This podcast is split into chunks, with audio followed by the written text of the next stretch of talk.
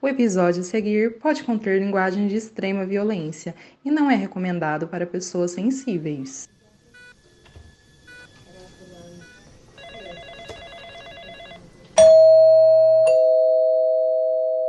Atenção, senhores pacientes! O Dr. Crime os espera na sala de operações. Boa noite. O consultório do Dr. Crime está oficialmente aberto e damos hoje início à primeira temporada de crimes aqui no Spotify. Gente, que nervosismo, sério, que alegria. Não sei nem explicar o que eu tô sentindo aqui na estreia desse episódio. Antes da gente começar a falar sobre o nosso primeiro caso, eu queria deixar um lembrete aqui para vocês, um post-it, que aqui no começo do, da próxima semana, na segunda-feira, às 23 horas, vai ao ar um quadro novo no podcast, que além dos episódios semanais, a gente vai falar sobre crimes que aconteceram na história aqui de Portugal. Diferente dos episódios semanais, os episódios desse quadro vão ao ar esporadicamente, assim, terão curtas durações. Enquanto os episódios semanais, a gente vai falar e adentrar mais a fundo nos casos. Bom, eu espero que vocês gostem tanto dos episódios da segunda-feira quanto dos episódios semanais de quinta-feira. Bom, como o nome mesmo já diz, hoje a gente vai falar aqui sobre o assassinato que ocorreu no ano de 1974 em Amityville. Sim, é esse mesmo que vocês estão pensando, gente, que passa no início lá dos filmes do casal Ed Lorraine Warren, do famoso Invocação do Mal e de tantos outros filmes e livros que vieram depois desse caso de assassinato. Bom, apesar do casal ter se envolvido com o caso de Amityville, eles não participaram diretamente com a família DeFeo, mas isso a gente vai ver mais lá pro fim do episódio. Esse caso repercutiu tanto que até hoje, o dia que eu tô gravando esse episódio, já foram lançados mais de 21 filmes e mais de 17 livros sobre Amityville. A galera ficou mesmo fascinada nesse caso. Bom, Amityville, para quem não conhece, é uma vila localizada em Long Island, em Nova York, e segundo o censo demográfico do ano ali de 2010, ali naquela vila existiam cerca de 9.523 pessoas. No dia 28 de junho de 1965, a família DeFeo se mudou para Ocean Avenue, uma casa grande com estilo colonial que foi construída lá nos anos 20. Bom, a família DeFeo era composta por Ronald e Louise DeFeo, que eram os pais de Ronald, John, Mark, Ellison e Down DeFeo, que eram seus irmãos e irmãs mais novos. Ronald, por sua vez, ele era o filho mais velho do casal. Bom, Ronald DeFeo Jr. nasceu no Brooklyn, Estados Unidos, no dia 26 de setembro de 1951. A família DeFeo era uma família que, digamos assim de passagem, ela era muito boa financeiramente. Até porque seu pai, que também se chama Ronald, Gente, aqui eu vou começar a se referir ao pai do, do Ronald, que também é Ronald, só como o Sr. Defeu, para a gente não ficar muito confuso e entender melhor.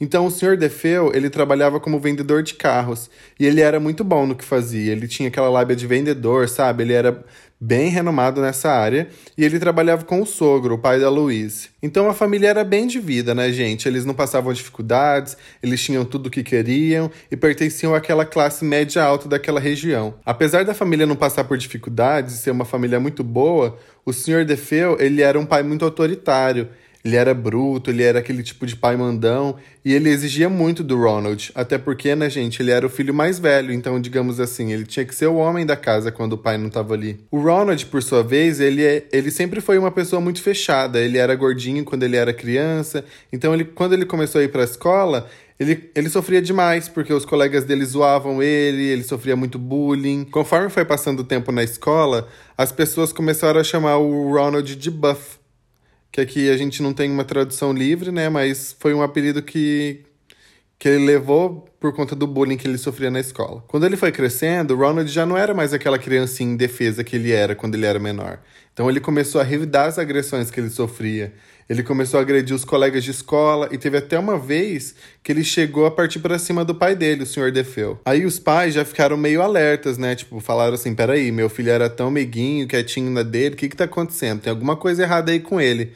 Então o senhor Defeu e a Luiz, que era o pai e a mãe deles, decidiram que iriam levar o Ronald para um psicólogo. Mas, né, gente, que criança que gosta de ir para um hospital, digamos assim, entre aspas. Então o Ronald se negou a ir fazer as, as sessões de consulta e seus pais decidiram que o melhor a fazer ali era começar a mimar o filho, era presentear, era dar tudo que ele queria, tudo que ele pedia, os pais estavam ali fazendo, para ver se o comportamento dele melhorava e ele não fosse mais tão agressivo. Que a gente, né, óbvio. Se você sabe que não, não funciona assim. Quanto mais uma criança ou um adolescente é mimado, mais perigoso ele pode ficar depois de um tempo. Quando o Ronald fez 18 anos, ele começou a trabalhar com seu pai e seu avô, mas ele quase nunca aparecia no trabalho. Porque era, era, muito raro quando ele aparecia ali na concessionária. Tipo, pai dele era o dono, né? Ele não tinha aquela obrigação de ir trabalhar. Então, tipo, o que, que ele ia fazer ali todos os dias? E com o salário que ele recebia por, abre aspas, não trabalhar, fecha aspas, com seu pai e seu avô, Ronald gastava todo o seu dinheiro com armas e drogas. No ano anterior, quando ele tinha 17 anos, ele começou a usar LSD. E ele foi até expulso da escola porque o comportamento dele não condizia com as normas dali. A partir daí, o comportamento dele ficava cada vez pior, gente. Ele literalmente pintava e bordava e ninguém fazia nada. Tipo, ele era super estranho, ele era super agressivo e os pais dele ainda davam as coisas que ele queria. Tudo que ele pedia, o pai e a mãe dele estavam ali, estavam dando, estavam passando a mão na cabeça dele. E teve uma vez que o pai dele até chegou a dar um carro de presente para ele, para ver se o comportamento dele ainda melhorava, porque eles ainda tinham fé que presenteando e mimando o filho, ele ia voltar com o comportamento que ele tinha quando ele era menor. Teve uma vez que o Ronald foi acampar com seus amigos, e lá no acampamento, no meio do nada, o Ronald sacou uma arma, apontou na cara de um dos amigos dele e esse amigo ficou em choque, né? Tipo, do nada. O Ronald pegou a arma, apontou para sua cara e não falou nada. Então o amigo dele simplesmente saiu correndo. Gente, do nada. O seu amigo tá ali, vocês estão ali conversando, você vira pra cara do seu amigo, ele aponta uma arma para você, o que, que você vai fazer? Vai correr? Eu não correria, né? Eu sei lá o que eu ia fazer, gente. Passado ali algum tempo, o amigo do Ronald voltou pro, pro acampamento, né? E Ronald fingiu que nada tinha acontecido. Tipo, ele viu o amigo dele voltando e perguntou assim: Então, o que, que aconteceu? Por que, que você correu? Tipo, gente, só apontei a arma de leve na sua cara e. Tranquilo, né? Não precisava correr, era só você ficar aqui parado. Vocês lembram que ali no começo, né, eu disse que o Sr. Defeu ele era muito bruto. Mas na verdade a gente não pode dizer que ele era bruto, ele era só muito sistemático. Ele era um pai que queria tudo as coisas certinhas. Então teve um dia que o Ronald ouviu seu pai e sua mãe brigando no quarto da casa. Ele simplesmente saiu do quarto dele, gente, pegou uma arma, entrou no quarto, apontou a arma para a cara do pai dele e atirou do nada. Mas tipo, a arma não disparou. O cartucho emperrou ali e nada aconteceu. Ele só virou as costas e saiu. Apontei a arma pra, pra cara do meu pai, quis atirar, não saiu, então vou fazer o que, né? Aí vou voltar ali pro meu quarto para dormir. Duas semanas antes dos assassinatos, a relação entre Ronald e o pai ficava cada vez pior e mais complexa. Ronald chegou a roubar 20 mil dólares da concessionária de onde ele trabalhava, né? Entre aspas. E ele disse que ia até o banco depositar aquele dinheiro, mas na volta ele voltou sem o dinheiro e sem o depósito, é óbvio. E o Ronald alegou que tinha sido assaltado no caminho do banco. Aí o pai dele ficou uma fera, né? Chamou a polícia e fez aquele todo fuzuê que é quando rola um assalto. Só que acontece que os policiais queriam, queriam muito que o Ronald fosse lá depor para dizer o que tinha acontecido, para identificar o suposto assaltante e tal. Mas o Ronald simplesmente disse que ele não ia, que ele não ia a lugar nenhum e não ia ajudar ninguém. E o pai dele ficou: "O quê? Como assim, gente? Você vai lá sim, tipo, eu quero saber por que, que você não quer ajudar a polícia. Quero saber por que você não vai ajudar a resolver isso. É o meu dinheiro. E o Ronald ficou tão bravo com o pai dele cobrando ele que ele mandou o pai dele calar a boca e disse que se ele continuasse enchendo o saco dele com aquele assunto, ele ia matar o pai dele. É aí que a gente para e pensa, né? É, caras, ele deveria mesmo ter ido para um psiquiatra quando ele era mais novo. Na sexta-feira antes das mortes, o Sr. DeFeo e Ronald tiveram outra briga, recorrente ainda ao assunto do roubo da concessionária. O pai queria entender por que, que o Ronald ele não queria ajudar a polícia a encontrar o ladrão e o dinheiro. E depois de muita discussão, muito tempo ali eles brigando, brigando, brigando, o Sr. DeFeo, ele cansou e gritou pro filho dele que ele tinha o diabo nas costas, tipo, Ai, você tem o diabo nas costas. E o Ronald só respondeu assim: seu gordo idiota, eu vou te matar. Bom, gente, a casa que eles moravam, apesar de ser muito grande, Ronald era o único dos cinco filhos que tinha um quarto só para ele. Aí a gente volta naquela bajulação que os pais faziam com ele, né? Deram um quarto só para ele porque ele simplesmente quis e ninguém podia falar mais nada. E isso fazia com que ele tivesse uma privacidade muito maior entre os irmãos dele, né? Porque só ele tinha o quarto, as duas irmãs dormiam junto, os dois irmãos dormiam junto, a mãe e o pai dormiam num quarto também junto. Então só ele ali era o bonitão que tinha um quarto sozinho. E vocês lembram que quando eu disse que quando ele tinha 18 anos e ele começou a trabalhar com os pais, ele começou a gastar todo o salário dele com armas, né? Então, nesse quarto, ele tinha um lugar que ele guardava toda a coleção de armas. E, gente, não eram poucas armas, eram muitas. Depois de conhecer um pouquinho do Ronald, a gente chegou então no dia 13 de novembro de 1974.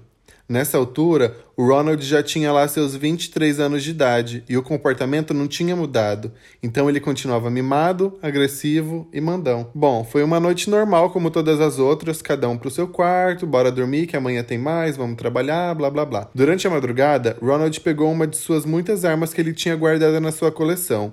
Ele foi até o quarto dos pais, calmamente abriu a porta do quarto e ficou ali por alguns minutos observando o Sr. Defeu e a Louise dormindo. Gente, eu queria muito saber o que, que se passou na cabeça dele nesse momento. Tipo, ele tava com uma arma na mão, entrou no quarto e ficou ali observando os dois dormindo. O Sr. Defeu e a Louise estavam ali dormindo quietinhos e ele parou, ficou ali parado observando. Bom, foi nesse momento então que Ronald Defeu Jr. puxou o gatilho atirou e fez a sua primeira vítima. A primeira vítima foi seu pai, que dormia de barriga para baixo, e o tiro atravessou as suas costas, passou pelo rim e saiu pelo peito. Foi aí que Ronald atirou mais uma vez, novamente em direção ao seu pai. Ele atirou contra as costas de seu pai e o tiro dessa vez atravessou a coluna e foi parar no pescoço dele. Assustada com o barulho, Louise Defeu, a mãe de Ronald, acordou, mas mal deu tempo dela se levantar e o Ronald atirou mais duas vezes contra o corpo da sua mãe. Sem chances nenhuma de se defender, Ronald Defeu e Louise Defeu morreram na hora. Depois de ter matado seus pais, Ronald foi em direção ao quarto em que seus dois irmãos mais novos compartilhavam. Ali dormiam John e Mark Defeu. Ronald então entrou no quarto e parou entre as duas camas, já que cada cama ficava cada um em um canto do quarto. Ele parou, observou novamente os irmãos dormindo e atirou em cada um. Mark morreu na hora, mas John agonizou muito durante algum tempo antes de morrer, já que aquela bala tinha atingido a sua medula espinhal antes de matar ele. Depois de já ter efetuado seis disparos dentro da casa, Ainda ninguém tinha ouvido nada, gente. Eu queria entender como que ninguém ouviu. Ainda sobravam as duas irmãs dele e as duas estavam simplesmente dormindo, elas não tinham ouvido nada. Então Ronald, ele tinha mais as duas vítimas, né, suas duas irmãs. Ronald então foi em direção ao quarto das suas duas irmãs, Ellison e Dawn DeFeo. Quando Ronald entrou no quarto e se aproximou da cama de Ellison, ela abriu os olhos e se deparou com a cena de uma arma apontada para sua cara mas já era tarde demais. Ela não conseguiu dizer nenhuma palavra antes que seu irmão mais velho puxasse o gatilho e disparasse contra ela. Alison morreu na hora.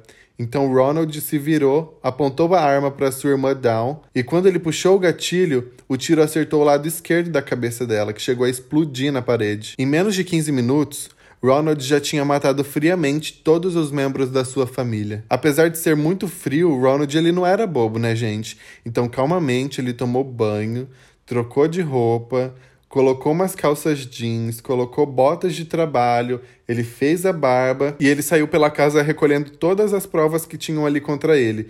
Ele tirou as roupas sujas, ele pegou todos os cartuchos de bala que estavam caídos no chão. Daí ele pegou uma fronha, enrolou tudo isso colocou dentro do carro dele e fugiu. Ele dirigiu até o Brooklyn e descartou todas as provas que ele tinha ali contra ele dentro de bueiro. Vale lembrar também que nessa época o Ronald tinha uma namorada, a Cherry Clan, e ela tinha 19 anos. Bom, às 6 da manhã já do dia 14, ele dirigiu até a concessionária da família e foi trabalhar. Tipo, que estranho, né, gente? Ele nunca trabalhava, mas naquele dia ele queria trabalhar. Quando ele chegou no trabalho, ele ligou diversas vezes para casa dele, mas ninguém atendeu, né, gente? Tipo, ó, é óbvio, ele matou todo mundo, mas ele tava ali fazendo aquela ceninha para caso se a polícia investigasse ele, ele só foi trabalhar e tava tentando ligar para os pais. Por volta do meio-dia, ele então ligou para casa da sua namorada e foi para casa dela. Chegando lá para despistar, ele ligou novamente para casa dos pais, mas como da outra vez ninguém entendeu. Então tranquilo, né, gente? Foi trabalhar, foi ali para casa da namorada, não estava conseguindo falar com os pais, então ele decidiu levar sua namorada para fazer compras. Então eles passaram a tarde ali fazendo compras e tal. Depois disso, o Ronald foi até a casa de um amigo, o Bob Kelsky. Chegando lá, ele deu o mesmo depoimento que ele tinha dado para sua namorada, tipo, nossa, cara, que estranho. Tô tentando ligar pra casa dos meus pais, mas ninguém me atende, ninguém fala nada. E eu acho que eles estão lá, eu não vi ninguém sair quando eu saí para trabalhar. Ronald passou o resto daquele dia na casa dos amigos, bebendo, festando, usando drogas, tudo que ele mais gostava, né? E ali no fim do dia 14, por volta das 18 horas, ele se encontrou novamente com seu amigo Bob. E continuava aflito, né? Porque ele tinha passado o dia tentando falar com a família dele e não conseguia.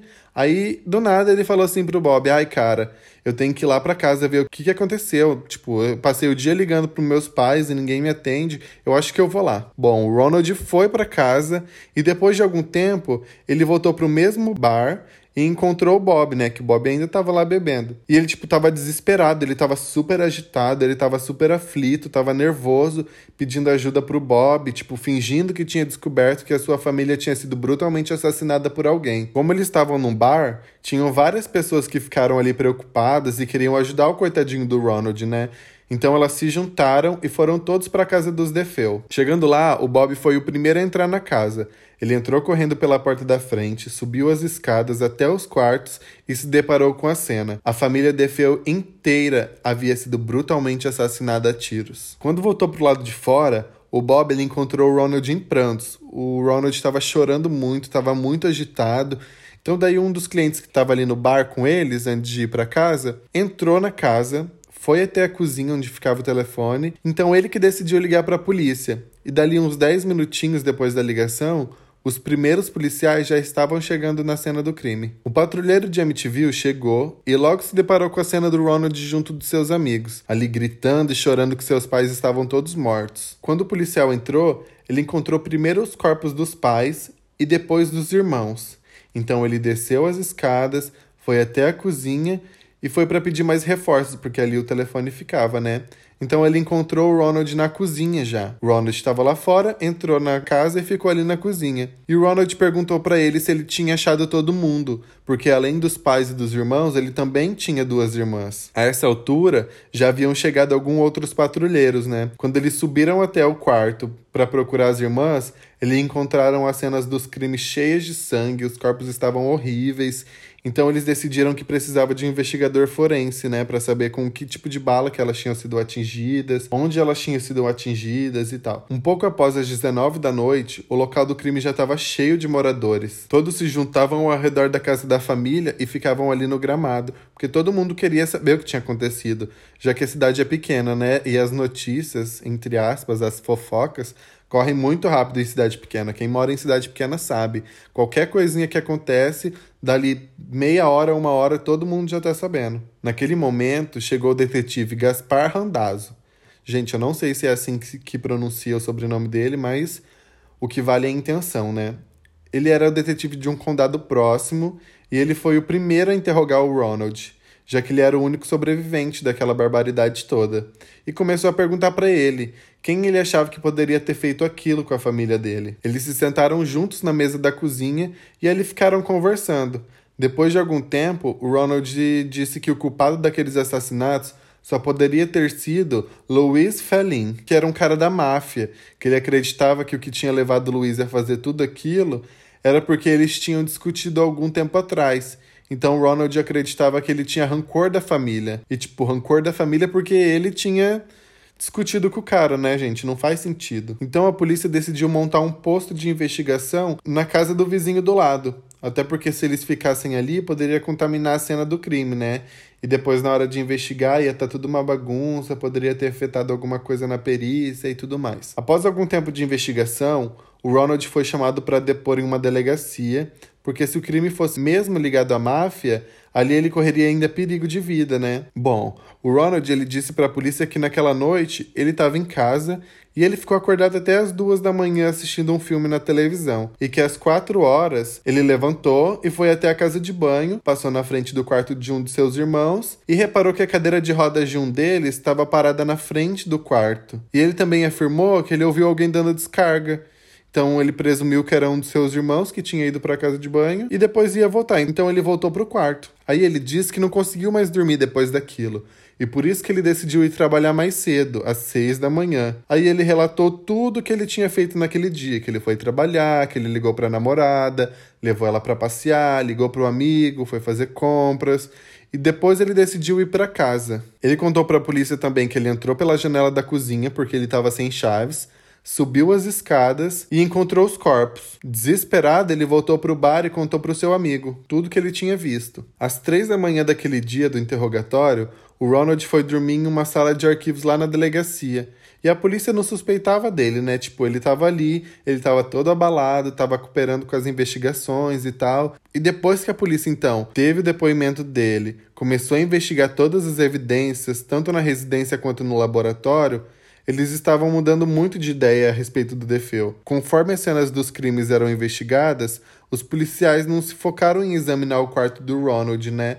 Só ali onde a família morreu. Tipo, não tinha acontecido nada, o Ronald nem estava em casa, segundo ele. Mas daí um dos investigadores pensou assim: não, peraí, por que, que ninguém olhou o quarto dele? Vamos lá dar uma investigada também, né? E foi ali então que ele avistou um par de caixas que ninguém tinha percebido antes. E quando ele se aproximou e chegou mais perto, nas caixas tinham duas etiquetas com a descrição de duas armas. Ele pegou as duas caixas, foi para a delegacia e chegando lá, ele descobriu que a arma do crime era a mesma arma que estava escrita na etiqueta de uma das caixas que ele havia encontrado no quarto do Ronald. Os investigadores começavam a duvidar e cogitar a possibilidade do Ronald ter feito parte dos crimes. Então, um dia depois, os detetives decidiram confrontar o Ronald, né? Já que eles estavam achando muito estranho toda aquela história das horas que o Ronald acordou, que ele foi trabalhar. E depois de tanta pressão, o Ronald começou a se contradizer na sua história. O Ronald foi ligado à cena do crime porque os detetives alegaram que a hora que aconteceu os assassinatos, o Ronald ainda estava em casa. E não durante o dia, igual o Ronald tinha dito, já que ele disse que saiu e estava tudo bem e depois ficou tentando ligar e ninguém atendia ele. Os investigadores confrontaram o Ronald então eles disseram que tinham achado duas caixas de arma no quarto dele. E eles sabiam que a arma do crime era a mesma arma que estava ali no quarto dele. Então, depois de tanta pressão, gente, o Ronald ele começou a ficar muito nervoso e já não sabia mais o que dizer. Ele começou a se embolar em toda a história dele e o Ronald chegou até a dizer que às três e meia da manhã ele acordou com o Faline, aquele cara da máfia, com a arma apontada para a cara dele. E depois ele viu o Faline matando toda a família dele. No começo, falou que ele achava que era o Faline, e depois ele falou que viu o cara dentro da casa dele matando todo mundo. Não faz sentido. Mas aí os investigadores já estavam com a faca e o queijo na mão, porque o Ronald já tinha se embaralhado todo na história dele. Então eles já viram que o Ronald estava mentindo. E eles tinham quase certeza absoluta que quem tinha cometido os crimes era ele, o Ronald. Ali então, naquele momento, o Ronald continuava muito nervoso e não sabia mais o que fazer. Ele estava super preocupado com tanta pressão na cabeça, né? Então um dos investigadores estava ali perto dele e falou assim: Ronald, o Faline nunca teve na casa. Você nunca viu ele, na é verdade? E não tinha mais para onde correr, né, gente? O Ronald já tinha se perdido demais no personagem e foi aí que ele confessou tudo. Ele só falou assim: tudo começou muito rápido. Depois que começou, eu não consegui mais parar. Foi muito rápido. Today, police combed the DeFeo's handsome three-story house for clues while divers explored the backyard swimming pool for the still unfound murder weapon. Police have been questioning the son Ronald and now say he is being, quote, safeguarded. Investigators say without explanation that they now feel young DeFeo was in the house at the time of the murders, but they're not yet considering him a suspect. And so we forth. have no suspect at this time. we have no indication of the motive at this time. What about Ronald uh, DeFeo, the son, the surviving son? Ronald is being safeguarded by the Suffolk, Suffolk County Police at this time. Why safeguarded? Why? Because the six members of the family dead, and we don't know why, and he's the sole remaining member. Is he also a suspect? He's not a suspect at this time. Em 14 de outubro de 1975, quase um ano após os assassinatos, Ronald foi a julgamento. Ele já tinha confessado, ele já tinha levado até os policiais, onde ele tinha descartado todas as provas do crime. Bom, para julgamento, o Ronald contratou um conhecido amigo advogado para sua defesa, o William Weber. Weber ele usou no julgamento o comportamento antigo do Ronald antes dos crimes, alegando então que ele era insano e que ele tinha uma doença mental. Mas o promotor que estava comandando o caso, ele queria condenar Ronald a todo custo, porque ele sabia que o Ronald não era louco. E sim, ele era um assassino muito sangue frio e agressivo. E ele queria provar para o júri que tudo aquilo ele fez porque ele quis. O advogado de Ronald ele tentou a todo custo que o julgamento fosse fechado, alegando que a polícia tinha conseguido as confissões com agressões físicas e psicológicas, mas nenhuma dessas alegações foram consideradas. Então ele teve que continuar defendendo seu cliente com base na informação de que ele era insano. Na tentativa de provar para o júri que Ronald era insano, ele chamou Ronald por o banco de testemunhas, mas antes disso, eles já tinham combinado as respostas, o advogado e o Ronald, para parecer que o Ronald era mesmo doido. Bom, o advogado então ali na frente de todo mundo mostrou a família de Louise, a mãe do Ronald, para ele e perguntou: Ronald, essa é a sua mãe, né? E o Ronald respondeu assim: Não, senhor, já te disse e digo de novo, eu nunca vi essa mulher na minha vida. Não sei quem é essa pessoa. O advogado novamente mostrou uma outra fotografia. Dessa vez era de seu pai. E perguntou: Ronald, você matou seu pai? E o Ronald respondeu: Eu matei? Matei sim, senhor. Matei todos em legítima defesa. Aí todo o júri ficou muito chocado com a confissão do Ronald. E ele continuou falando: No que me diz respeito, eu matei toda a minha família, porque se eu não os matasse, eles me matariam. O que eu fiz foi em legítima defesa. Quando eu tenho uma arma na mão, eu não tenho dúvida de quem eu sou. Eu sou Deus. I went in there to scare him. I didn't go in there to kill him.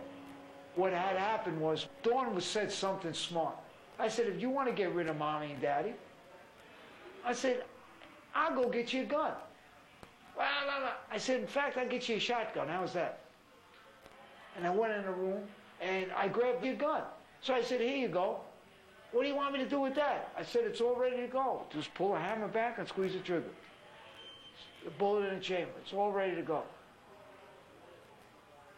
So she said something smart, you know, and me and her start arguing. I said, listen, this ain't getting us anywhere. What do you want to do? So I said, come on, come on. I'll show you how to handle this like an idiot. And I went downstairs. Depois de toda essa confissão, todo esse debate né, em cima do, da acusação e da defesa, o júri fez a sua reunião e a primeira votação, que foi de 10 a 2, com duas pessoas que ainda não tinham certeza se o Ronald estava completamente céu no momento dos assassinatos. Então eles analisaram mais uma vez as gravações das confissões do Ronald e eles voltaram novamente para votar mas dessa vez foi unânime, 12 votos a zero para culparem Ronald. Em 21 de novembro de 1975, Ronald DeFeo Jr. foi culpado de seis acusações de assassinatos de segundo grau, sendo ele seus pais e seus quatro irmãos. Duas semanas depois, ele foi condenado a 25 anos de prisão por cada assassinato, ou seja, prisão perpétua, né, gente? O Ronald, ele seguiu preso por toda a sua vida e faleceu no dia 12 de março de 2021, no ano passado, aos 69 anos. E até hoje ninguém sabe o motivo da morte dele. Mas isso é porque lá nos Estados Unidos eles têm tipo uma lei que eles não divulgam a, a causa da morte, né? Eles falam para os familiares e os familiares decidem se vão ou não divulgar. Mas tipo, gente, ele matou toda a família dele, né? Então não não tem para quem falar. Brincadeira. Eu acho que ele deve ter algum parente próximo ou alguma coisa assim que ele deve ter sido avisado, né? Acredito eu. Bom, algumas informações complementares que eu vou deixar aqui é que o pai do Ronald, o Sr. DeFeo, morreu aos 44 anos. A Louise, mãe do DeFeo, morreu aos 42. Mark DeFeo tinha 12 anos quando morreu. O John DeFeo tinha 7 anos. A Alison DeFeo tinha 13 anos e Dawn DeFeo, que era a irmã um pouco mais nova que ele, tinha 18. Bom, depois de tudo isso, foi aí que começaram os relatos sobrenaturais, que envolviam a casa, que envolviam a família DeFeo, e eu vou resumir um pouquinho para vocês isso. No dia 18 de dezembro de 1975, a família Lutz formada por pai, mãe e três filhos, compraram a casa que estava à venda e no dia 14 de janeiro de 1976 depois de 28 dias de estadia, a família toda fugiu apavorada no meio da noite. Em 24 de fevereiro de 1976, os demonologistas Ed e Lorraine Warren, acompanhados por uma equipe de televisão, começaram a fazer estudos na casa. Em 6 de março de 1976, os Warren entraram na casa com uma equipe de autodenominados peritos do paranormal e também um repórter. Durante uma sessão espírita, uma pessoa sentiu-se mal e saiu da sala, e outro se queixou de que teve um ataque cardíaco. Por volta das 3h15 da manhã, Lorraine disse que percebeu uma entidade tão terrível que parecia vir das entranhas da Terra. Em 13 de janeiro de 1977, o professor Hans Hauser, escritor e especialista paranormal, com Ethel Johnson Myers, visitaram a casa.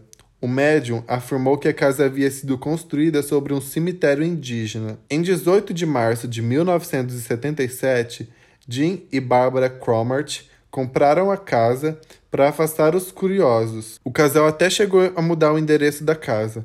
No entanto, a casa continuou a atrair diversos turistas, tanto que os Cromart tiveram que abandonar o local e deixar a casa vazia de 1979 até 1987 o ano em que eles conseguiram vendê-la. No dia 17 de agosto de 1987, a casa foi comprada pelos cônjuges Pedro e Joana Onel, pelo preço aumentado quase seis vezes, um valor que não está diretamente ligado à fama do terror, mas várias melhorias e reformas que os Cromarts fizeram. Em 10 de junho de 1997, Brian Wilson comprou a casa do Zonel e em seguida ele realizou as obras de reforço estrutural da casa. Em 2010, finalmente a casa foi comprada por um preço três vezes superior à comparação com a década de 90, por Caroline e David D'Antonio, o último membro da sociedade da história do Museu de Amityville. Bom, gente, até o dia que eu tô gravando esse episódio, eu pesquisei e vi que a casa tá à venda hoje por um preço avaliado, acho que em um milhão e meio de dólares. Não sei se eu tô certo, mas eu acredito que seja isso. E olha, eu vou falar para vocês que se eu tivesse dinheiro, eu compraria a casa. Mas está fora das minhas mãos, né? Bom, gente, esse foi o episódio de hoje. Eu espero muito que vocês tenham gostado. Sigam as nossas redes sociais, o Instagram e o Twitter, que tá aqui na descrição desse episódio. Lá no Twitter eu vou postar uma threadzinha com as imagens, com a foto da família, com a foto da casa. E é uma coisa bem, bem legal pra gente ver. Assistam os filmes, quem tem paciência, quem gosta de, de clássicos. Assistam os filmes, que é. Tem uns que são muito legais, tem outros que nem tanto. Mas é isso, gente. Um forte abraço do Dr. Crime e até semana que vem.